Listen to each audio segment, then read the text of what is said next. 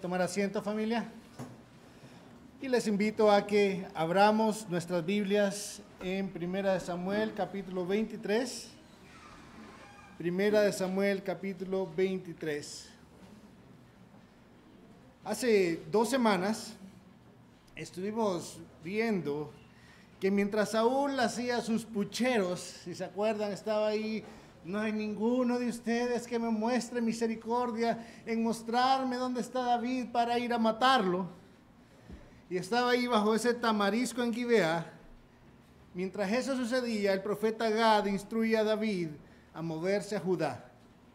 Lo cual parece absurdo. Cuando uno lo ve así, uno dice, pero a Judá, si ahí es donde está Saúl. Pero Dios nunca actúa sin propósito o dicho de otra forma, siempre tiene un propósito en lo que Él hace. Y hoy, a medida que vemos eh, su palabra, nos vamos a ver que este pasaje está cargado de contrastes con lo que hemos venido viendo anteriormente. Vamos a ver que este pasaje está cargado de, de situaciones difíciles, cargado de emociones, cargado de tribulación, pero también cargado de esperanza, no solo para David, sino para nosotros también a través de Cristo Jesús. así que antes de ir a, leer la, palabra de Dios, quiero pedirles, acompáñenme a orar, por favor. Padre Celestial, te damos gracias, Señor. Te damos gracias por tu provisión de Cristo Jesús, a quien tú pusiste en esa cruz para morir por nosotros, Señor. Porque al ponerlo ahí, Señor, actuando Él no solo como el sacrificio perfecto, sino como el sumo sacerdote perfecto, nos has dado acceso a ti, Señor. Y te pedimos, Señor, que hoy, a medida que avanzamos en este pasaje, nos conceda, Señor, meditar en esa verdad de Cristo Jesús como nuestro gran sumo sacerdote, rodeado de debilidad, capaz de comprendernos y compadecerse de nosotros en nuestras debilidades. Y es en su nombre que oramos, Señor. Amén y amén. Vamos a, ver hoy cuatro porciones. Y esas cuatro porciones, el tema principal es salvación.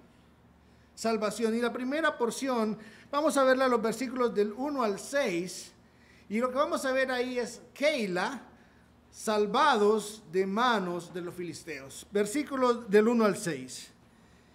Y dieron aviso a David diciendo, he aquí, los filisteos están atacando a Keila y están saqueando las eras. Entonces consultó David al Señor diciendo, ¿debo ir a atacar a estos filisteos? Y el Señor dijo a David, ve, ataca a los filisteos y libra a Keila. Pero los hombres de David le dijeron, he aquí, estamos con temor aquí en Judá ¿Cuánto más si vamos a Keila contra las filas de los filisteos? De nuevo David consultó al Señor y el Señor le respondió y dijo, levántate, desciende a Keila, pues entregaré a los filisteos en tu mano. Y David y sus hombres fueron a Keila y pelearon contra los filisteos y él se llevó sus ganados y los hirió con gran mortandad. Así libró David a los habitantes de Keila. Versículo 6. Y sucedió que cuando Abiatar, hijo de Ahimelech, huyó a donde estaba David en Keila, descendió con un efod en la mano. Recordemos, familia, que una de las tareas principales del rey del pueblo era precisamente librar al pueblo de los filisteos. Si ustedes revisan ahí en el capítulo 9, versículo 16, esa era una de las tareas de Saúl, defender al pueblo de manos de los filisteos. La pregunta es, ¿dónde estaba Saúl? ¿Dónde estaba Saúl en ese momento? Esto es importante porque necesitamos conectarlo con el capítulo anterior. Terminamos el capítulo anterior con la destrucción de Nob. Nob era esta ciudad de la cual era Ahimelech, el, sacerdote, era una ciudad de sacerdotes que fue masacrada por Doeg. Si bien es cierto, fue masacrada por Doeg, pero fue por instrucción de Saúl. Y esto es importante tenerlo en cuenta, Porque lo que vimos al final de ese pasaje es que Abiatar, el hijo de Ahimelech, escapó y se fue al encuentro con David. Y el, y el capítulo anterior no nos dice dónde estaba David en ese momento que Abiatar lo encontró. Pero este capítulo sí nos dice. Este capítulo nos dice que David estaba en Keila cuando Abiatar llegó ahí. Significa esto que casi podríamos decir que de manera simultánea, mientras Saúl estaba destruyendo No, David estaba consultando a Dios para ir a defender a Keila. Mientras Saúl estaba masacrando a su propio pueblo. David estaba defendiendo a, su propio pueblo. Mientras Saúl estaba haciendo esa figura del anticristo, persiguiendo y destruyendo a su propio pueblo. David estaba haciendo esa figura, esa sombra del Cristo, poniendo su amor por el pueblo. Y este capítulo, vamos a ver que está lleno de ese contraste entre Saúl como el rey desechado de Dios y David como el rey ungido de Dios. Y recordemos, la palabra ungido es Cristo, como el rey Cristo de Dios. No estoy diciendo que David era Jesucristo, pero una sombra de Cristo y ungido en el, en el sentido de que Dios lo había tomado y ungido para, ese, para esa función. Vimos en el capítulo anterior ese contraste, desde ya lo estamos viendo. ¿Recuerdan las palabras de Saúl a Imelec? Hasta aquí llegaste, Imelec. ¿Recuerdan las palabras de, David a Abiatar? Conmigo estarás seguro. Y e, ese, ese contraste hoy vamos a estar viendo en el capítulo 23 cómo continúa cómo sigue David, eh, Saúl sumido en autocomiseración en contra de Dios. Saúl como un ególatra. Y por otro lado, David dependiendo de Dios para hacer su voluntad, teniendo paciencia con su ejército de lisiados sociales, cuando en su temor actúan no sin fe, pero con una fe débil no sin fe. Pero es que estaban en Judá, era la tierra de Saúl. El Señor le había dicho a David, ve y defiende a Keila. Y ellos llegan y le dicen, ¿pero estás seguro? Mira, ya Saúl es bastante problema. Ya Saúl ha estado a punto de matarnos varias veces. Y encima hoy tenemos que ir a defender a Keila de los filisteos? ¿Estás seguro, David? Y vemos a un David actuando con paciencia. No diciendo, qué barbaridad con ustedes. Son necios. No.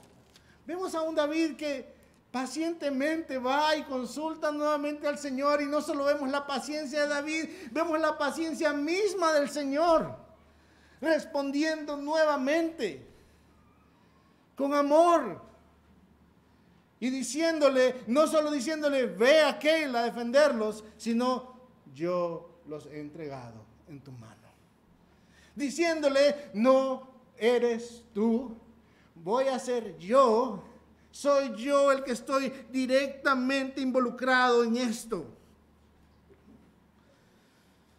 Pensemos nosotros en ser parte de ese ejército, familia gente amargada, frustrada, con serias dificultades, gente que con dificultad podía sostenerse en sus propias circunstancias. Eso es lo que vimos en el versículo 2 del capítulo 22.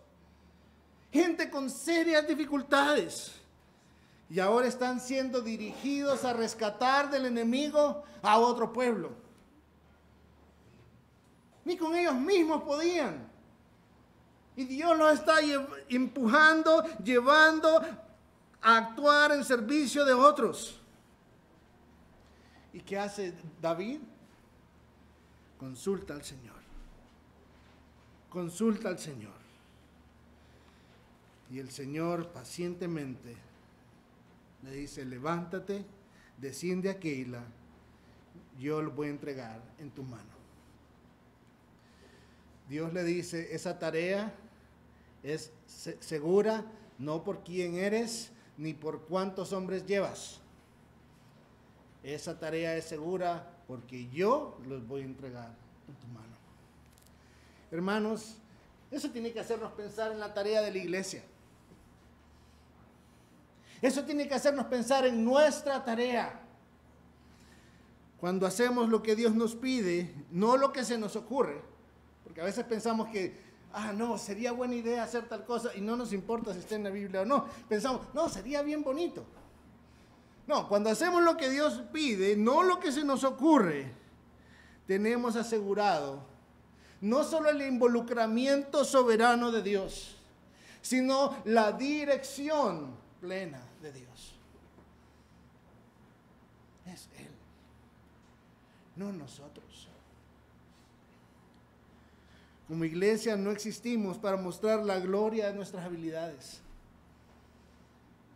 No existimos para que los demás vean qué buenos somos en hacer X, Y o cualquier cosa que por gracia de Dios podamos hacer. Como iglesia existimos para mostrar la gloria de Dios y lo inescrutable de su sabiduría. No es para que digan, qué buen predicador o qué buen evangelista, qué buen maestro. Es para que digan, qué buen Dios el que tenemos, a pesar de ese predicador que está ahí enfrente. Para eso existimos. Esto debe darnos libertad, familia. Piense a este, piense este grupo, 400 hombres, lisiados sociales, con una fe endeble, pero que Dios les dice, yo entregué a los filisteos en tu mano. ¿Qué podían temer? ¿Qué más libertad se puede necesitar? Si Dios mismo ha hecho sus promesas. Y esto debe darnos a nosotros también libertad, hermanos, al anunciar a otros la palabra de Dios, sabiendo que no se trata de nuestra capacidad de convencer con trampas de discurso a quien escucha, sino solo confiando en la bondad de Dios, en el poder de Dios para salvar por medio de su evangelio. Ahí está nuestra confianza en nuestra tarea. No en cómo abordamos a las personas y, y, entonces si me dice esto le respondo, no, es el poder de Dios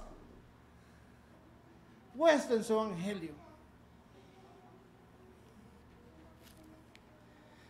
David, vemos en David un hombre que antepuso sus propias perdón, antepuso las necesidades de otros ante sus propias necesidades.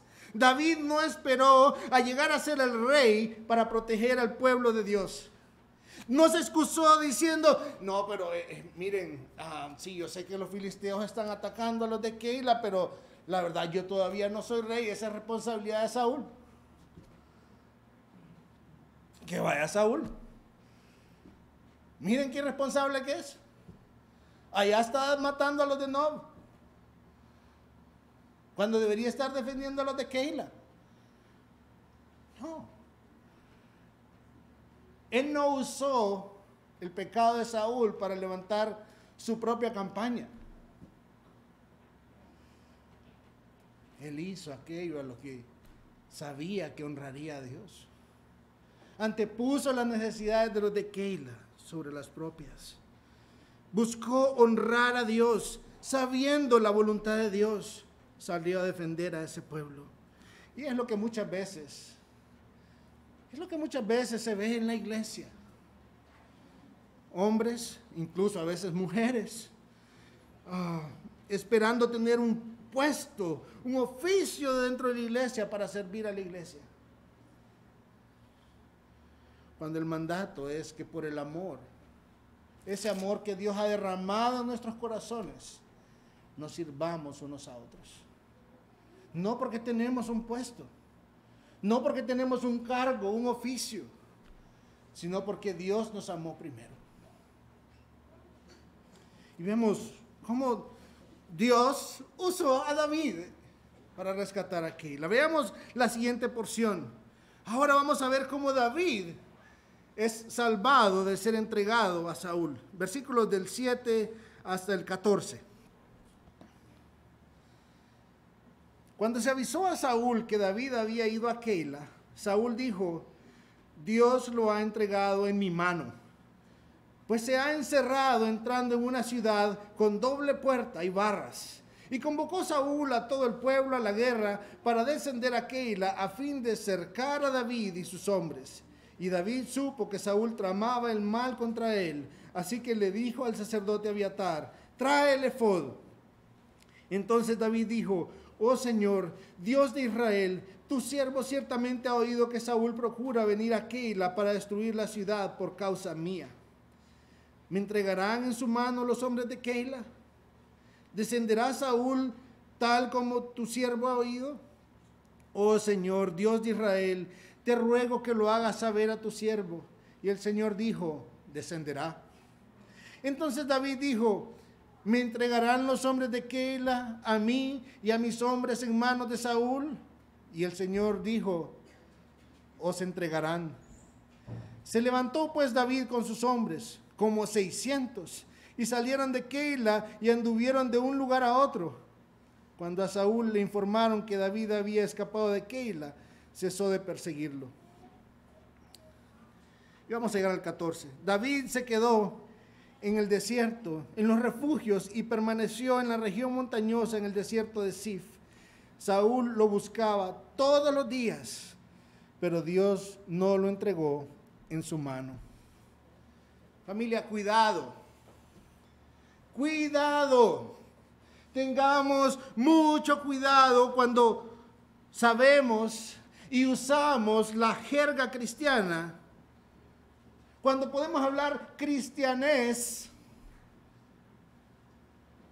pero nuestras obras, nuestras acciones realmente van en contra de Dios. Hablar cristianés, hablar como evangélico, eso no me hace cristiano. Eso no es lo que nos define como cristianos. Y es lo que estamos viendo aquí con Saúl. Miren sus palabras. Dios lo ha entregado en mi mano. Qué espiritual, ¿verdad?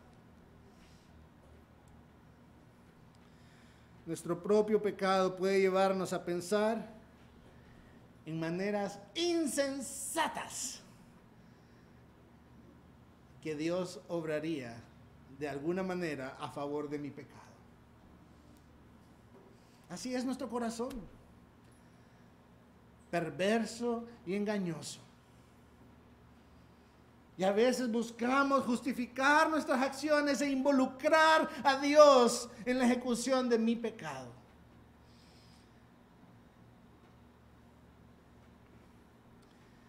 Saúl hablaba cristianés, pero eso no lo hacía cristiano. De hecho, hemos estado viendo que en esencia era anticristiano, anticristo. Y recordemos que lo que nos, define, hermanos, no es cómo hablamos. Lo que nos define no es el cargo que ostentamos. Lo que nos define no es el sueldo que tenemos. Lo que nos define no es el grado académico que tenemos. Lo que nos define es en quién hemos creído. Lo que nos define es a quién obedecemos o cómo reaccionamos a nuestro propio pecado. Eso nos define. Eso sí nos define.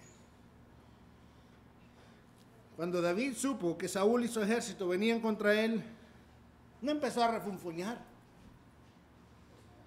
No empezó a refunfuñar y dijo, yo sabía. Yo sabía que si venía a ayudar a estos de Keila me iba a meter a problemas. No. No, ¿se fijó qué, hizo David? Aviatar, el efod. Esa fue su reacción. Su reacción fue consultar al Señor. David tenía ahora en sus filas a Abiatar, el sacerdote, y, tenía el efod.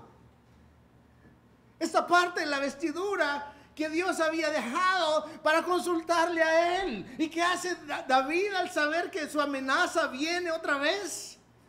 Aviatar el efod. Aviatar, necesitamos consultar a nuestro Dios. Eso es lo que David hace, hermanos. Nosotros también tenemos un sumo sacerdote. Y no un sumo sacerdote como Aviatar, uno superior, uno que se puede compadecer de nosotros en nuestras debilidades, porque él mismo aún el día de hoy sigue rodeado de debilidad.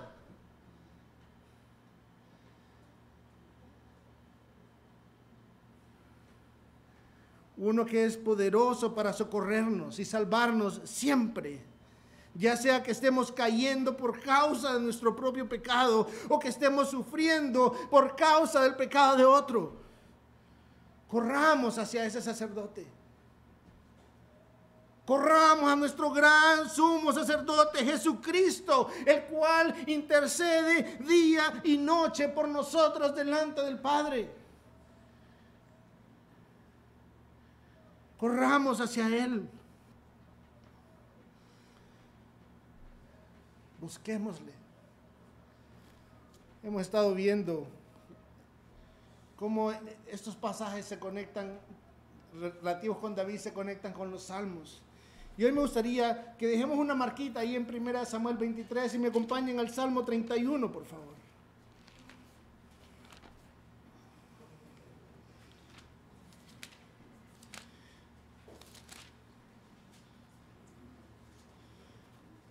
Si bien es cierto en este salmo, la inscripción del subtítulo no dice que era en Keila, pero preste atención a lo que escribió David acá.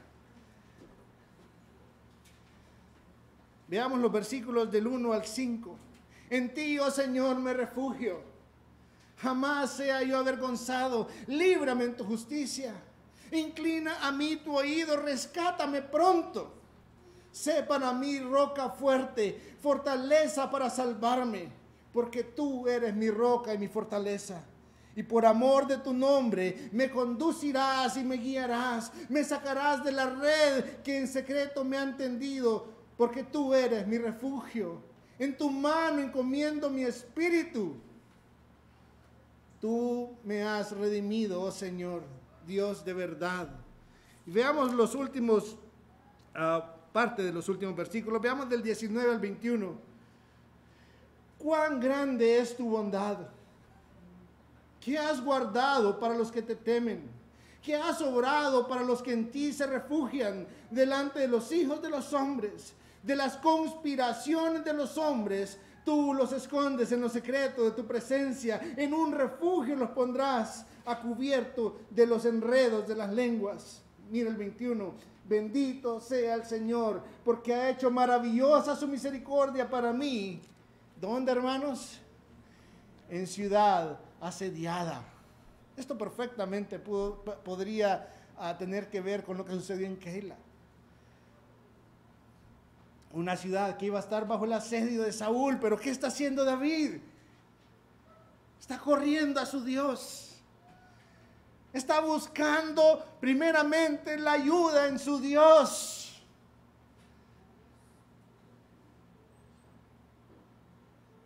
Entendiendo que Dios es fiel a cada una de sus promesas. Que vivimos bajo su cuidado. Note lo que sucede. Volvamos a 1 Samuel. Note lo que está sucediendo ahí. David consulta a Dios y hace dos preguntas.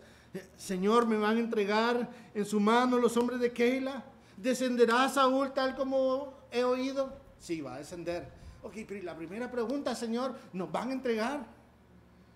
Sí, te van a entregar. Te van a entregar. El mismo pueblo que David llegó a defender estaba dispuesto a entregar a David. ¿A quién le recuerda eso, hermanos? No es a nuestro Señor Jesucristo. el mismo pueblo por el cual Él vino a morir. muchas veces estamos dispuestos a manchar su nombre, a actuar en contra de Él, a despreciarlo, a pesar de que Él murió por nosotros. En el capítulo 22 teníamos a un Saúl quejándose porque nadie le revelaba qué barbaridad le decía a sus soldados, a sus oficiales. Ninguno de ustedes me muestra misericordia diciéndome dónde está David para ir a matarlo. Miren el contraste que vemos aquí hoy. A Saúl nadie le revelaba nada. A David el Señor le revelaba todo. Por medio del sacerdote Abiatar. Solo como un detalle interesante. Si recuerdan el 22.2, se nos dice que David estaba con 400 hombres. Ahorita está saliendo con 600 hombres. Su ejército estaba creciendo. Pero continuemos. David, ahora vamos a ver a David salvado de la angustia. Versículos 14 al 18.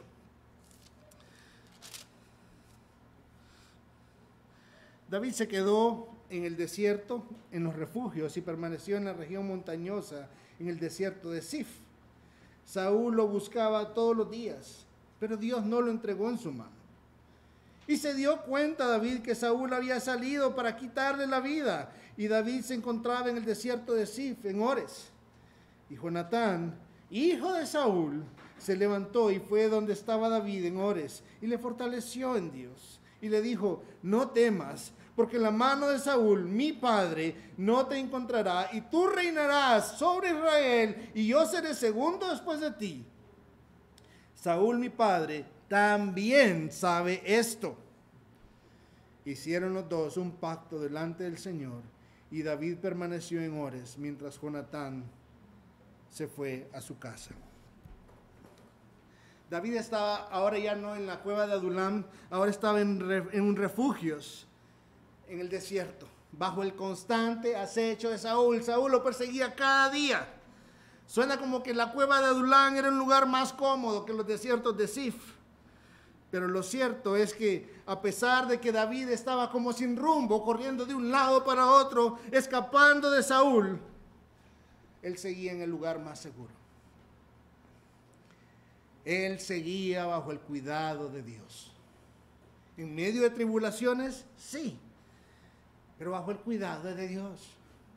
Hermanos, seguir a Cristo no significa que no tendremos problemas.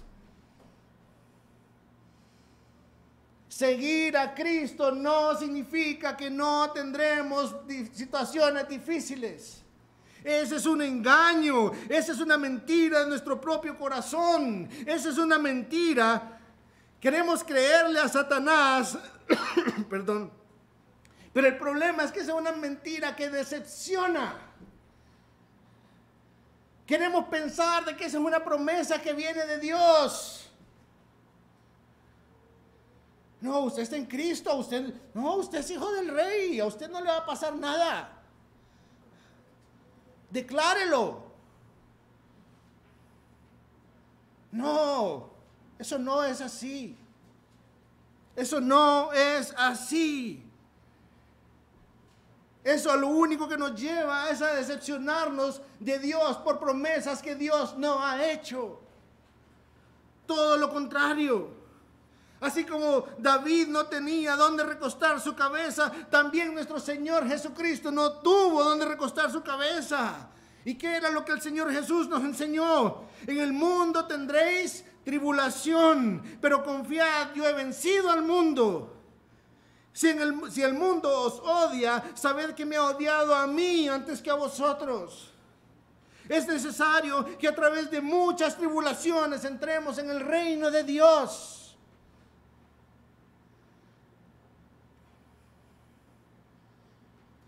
Seguir a Cristo no significa el fin de los problemas. Sí significa el fin de nuestro problema más grande pero no el fin de los problemas en este mundo.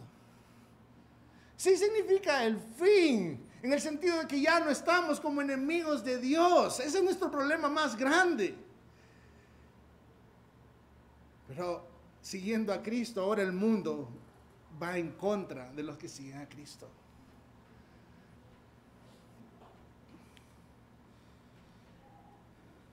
Volviendo a Saúl. Saúl se hizo seguir de Doeg, el mercenario edomita, al que hemos hablado bastante ya, para satisfacer sus rabietas. David no estaba buscando que nadie lo siguiera. David fue buscado por Jonatán. Interesante que Jonatán sí lo pudo encontrar.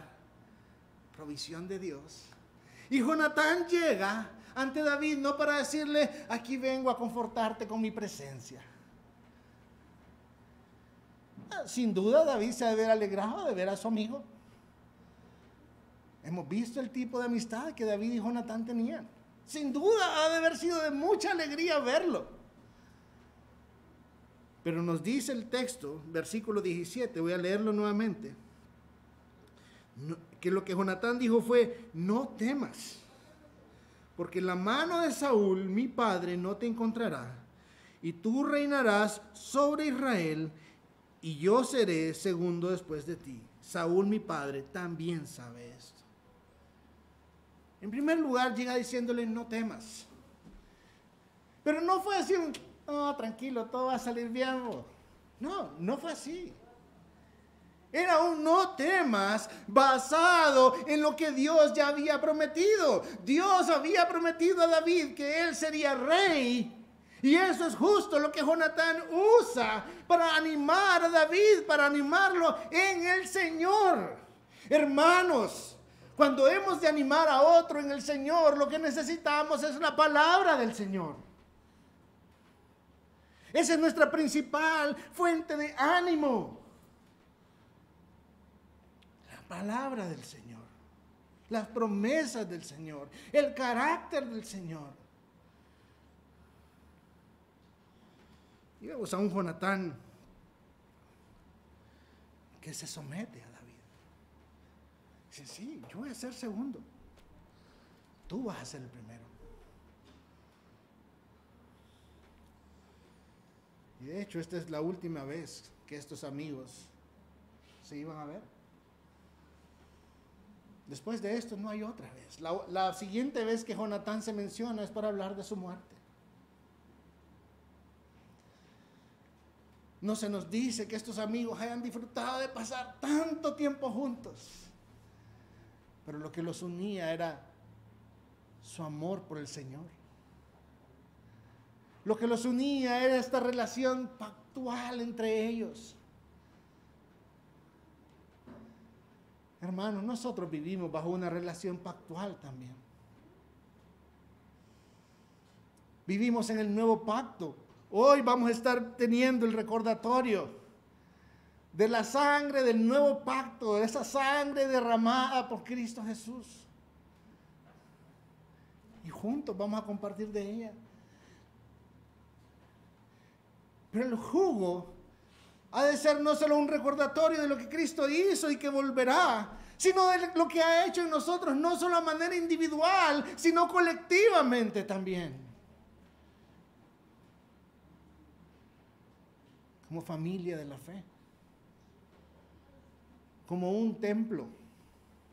Nos gusta pensar que somos templos individuales. En parte sí, pero Él está haciendo un templo. Somos piedras vivas en ese templo.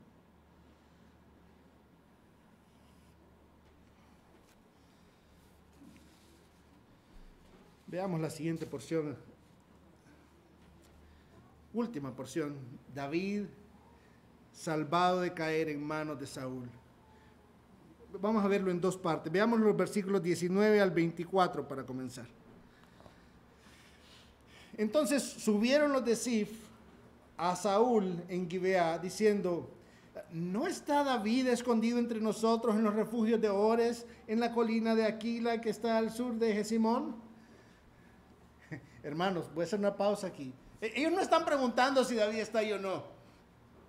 Ellos están diciéndole a Saúl, ahí está David.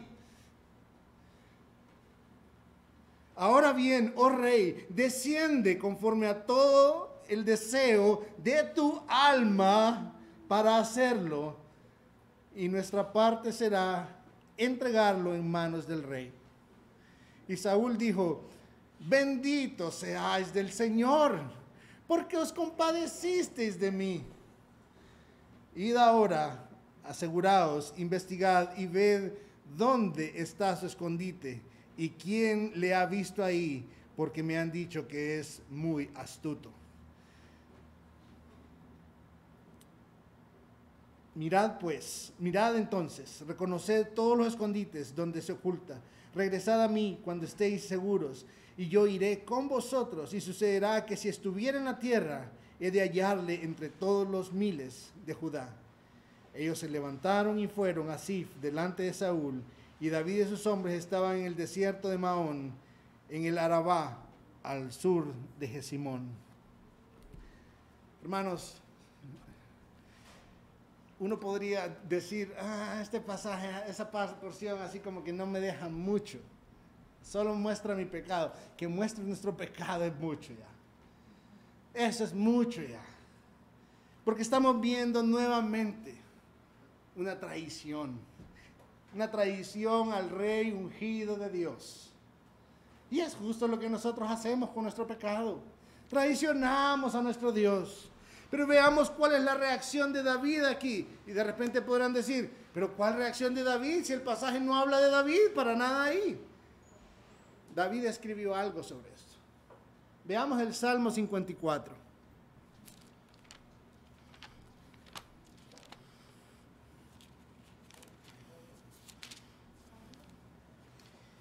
Quiero que miremos la inscripción. Deje una marquita siempre en primera de Samuel.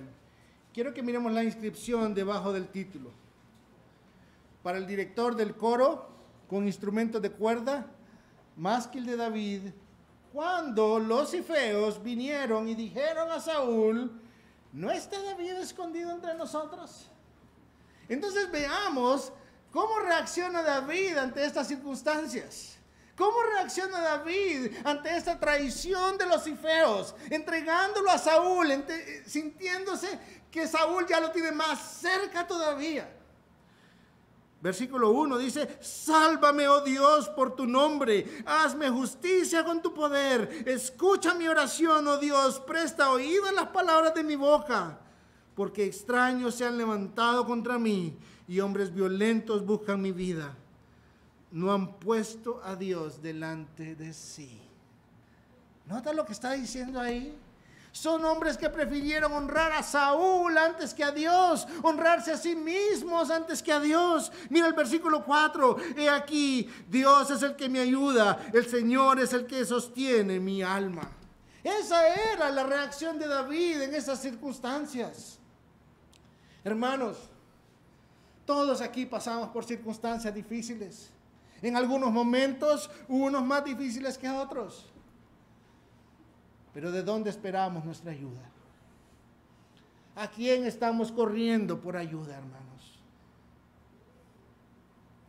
Porque lo que estamos viendo a David es que, David es que constantemente estaba corriendo al Señor. Estaba corriendo a su Dios. Buscando refugio en Él, en su carácter, en sus promesas, en su palabra. ¿Dónde estamos corriendo nosotros, hermanos? Cuando me siento agobiado, cuando me siento perseguido, cuando me siento molesto, cuando me siento sin rumbo, cuando me siento sin esperanza. ¿A dónde corro? Veamos el final, versículos 24 al 29. Ellos se levantaron y fueron a Sif delante de Saúl. Y David y sus hombres estaban en el desierto de Maón, en el Arabá, al sur de Jesimón. Saúl fue con sus hombres a buscarlo, pero le avisaron a David, y éste bajó a la peña y permaneció en el desierto de Maón. Cuando Saúl lo supo, persiguió a David en el desierto de Maón. Saúl iba por un lado del monte y David y sus hombres por el otro lado del monte. Y David se apresuraba para huir de Saúl, pues Saúl y sus hombres estaban rodeando a David y a sus hombres para apresarlos. Pero un mensajero vino a Saúl diciendo, apresúrate y ven, pues los filisteos han hecho una incursión en la tierra. Regresó Saúl, dejando de perseguir a David, y fue al encuentro de los filisteos. Por eso llamaron a aquel lugar la peña de escape. Y subió David de ahí y permaneció en los refugios de Engadi. Nota que esto, familia, es como muy tenso ya Saúl está en el mismo lugar siguiendo a David. David y sus hombres están huyendo desesperados, unos por un lado de la montaña, otros por el otro lado. Saúl está yendo mucho más rápido y cuando está ya a punto de agarrarlo, la provisión de Dios. ¿Y qué usó Dios para rescatar a David, familia? A los filisteos. Eso es lo, que él usó. A los filisteos. Saúl estaba a un paso de David, a punto de lograr su cometido. David y su ejército sintiéndose ya atrapados. Y en el momento preciso, Dios provee un escape de David por medio de los enemigos del pueblo. Dios es Dios sobre todo. Esto no es para decir que es suerte. no, no es suerte familia. Esto es para recordarnos quién es nuestro Dios. Dios sobre todo. Dios puede usar aún a los filisteos para el beneficio de su pueblo. Dios puede usar aún al mismísimo diablo para el beneficio de su pueblo. Él es el Dios soberano, absolutamente sobre todas nuestras circunstancias. Y Él puede usar lo que Él disponga de maneras que nosotros ni siquiera imaginamos. Pero lo cierto es que Él siempre se mantendrá fiel a sus promesas. Y ahí debe estar nuestra confianza. Es un Dios fiel. Fiel a sus promesas. Hemos visto varias aplicaciones a lo largo, familia, pero hay dos cosas más para terminar que me gustaría señalar. Uno es que nuestras cargas no son un obstáculo para ayudar a otros. Nuestras cargas personales no han de ser algo que nos prive de ayudar a otros. Dios puede traer consuelo a otros cuando nosotros estamos en medio de tribulaciones. Es lo que vimos con David yendo a Keila. Y Dios trajo consuelo para David. Y lo mismo es con nosotros. Sabe, las tribulaciones son parte importante de la vida cristiana. Estamos luchando constantemente por huir de la tribulación. Y obviamente no voy a buscar la tribulación. Pero cuando digo huir es no ver lo que Dios está haciendo en medio de cada cosa. O pensar que Dios no tiene un buen propósito para cada cosa. Pero en medio de las tribulaciones Dios trae consuelo a nuestra vida. ¿Y sabe cuál es la importancia de ese consuelo? Enseña el apóstol Pablo en 2 de Corintios. Es que ese consuelo nos sirva para llevar consuelo a otros también. Hermanos, que nuestras aflicciones no las veamos como estorbo, sino como parte de la capacitación de Dios para servir a otros. Por último, en Cristo somos muy privilegiados, pero muy privilegiados. Solo pensemos en cuánta diferencia hacía para David tener acceso a Dios por medio de Gad, el profeta, o de Abiatar, el sacerdote. Hermanos, nosotros no tenemos a Gad aquí entre nosotros. Y Abiatar murió ya hace mucho tiempo. Pero tenemos a nuestro gran sumo sacerdote Jesús. Que está ahí día y noche delante del Padre orando por usted, pidiendo por usted, para su bien. No porque el Padre no le ame a usted, no, es que el Padre se deleita en que Cristo como nuestro hermano mayor interceda por nosotros también. Fue Él el que lo puso en la cruz. Para que sea nuestro gran sumo sacerdote, para que tengamos a quien correr y no estemos solos en medio de la adversidad, para que en Él tengamos el oportuno socorro directo del Padre. En David hemos visto un buen ejemplo de lo que significa correr constantemente a Dios en busca de dirección, de sabiduría, de protección, de refugio. Y eso lo vemos a lo largo de toda la escritura, en hombres y mujeres que Dios transformó, que corrieron a su Dios. Lo vemos en Cristo mismo, constantemente apartándose para buscar a Dios, para estar con el Padre. Cristo puso su propio cuerpo en el madero murió y resucitó. Y ahora está delante del Padre, dándonos acceso a Él. No desperdiciemos esto, familia. ¿Cuál es nuestra primera reacción ante la adversidad? ¿Cuál es nuestra primera reacción ante el dolor? ¿Cuál es nuestra primera reacción cuando caemos en por nuestro pecado? ¿Cuál es nuestra primera reacción ante la persecución?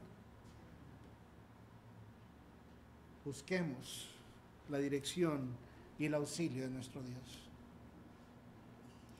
Vamos a orar familia. Padre Celestial, cuántas veces, Señor, nuestro corazón actúa con, con necedad, Señor, con ceguera,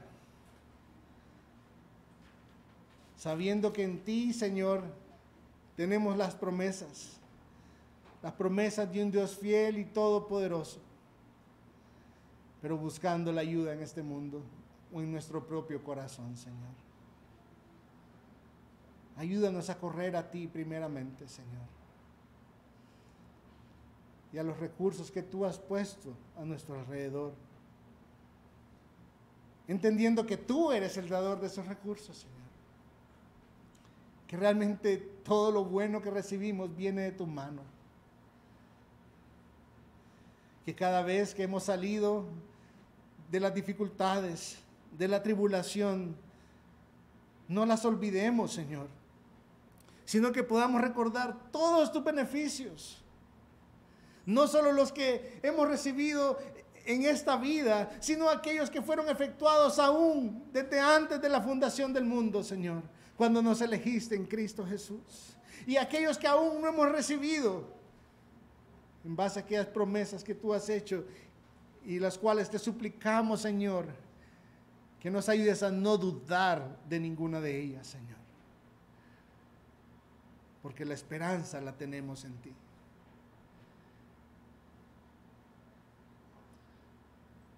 Gracias te damos, Señor. Porque nuestra vida realmente está escondida con Cristo en ti y no hay lugar más seguro en el que podamos estar. Señor, y podríamos huir en nuestra vida del enemigo que nos persiga, pero nunca podremos escapar del refugio que tenemos en Cristo Jesús. Gracias por ese Gesed, ese amor que nos persigue y nos alcanza, Señor. En el nombre de Cristo Jesús oramos. Amén y amén.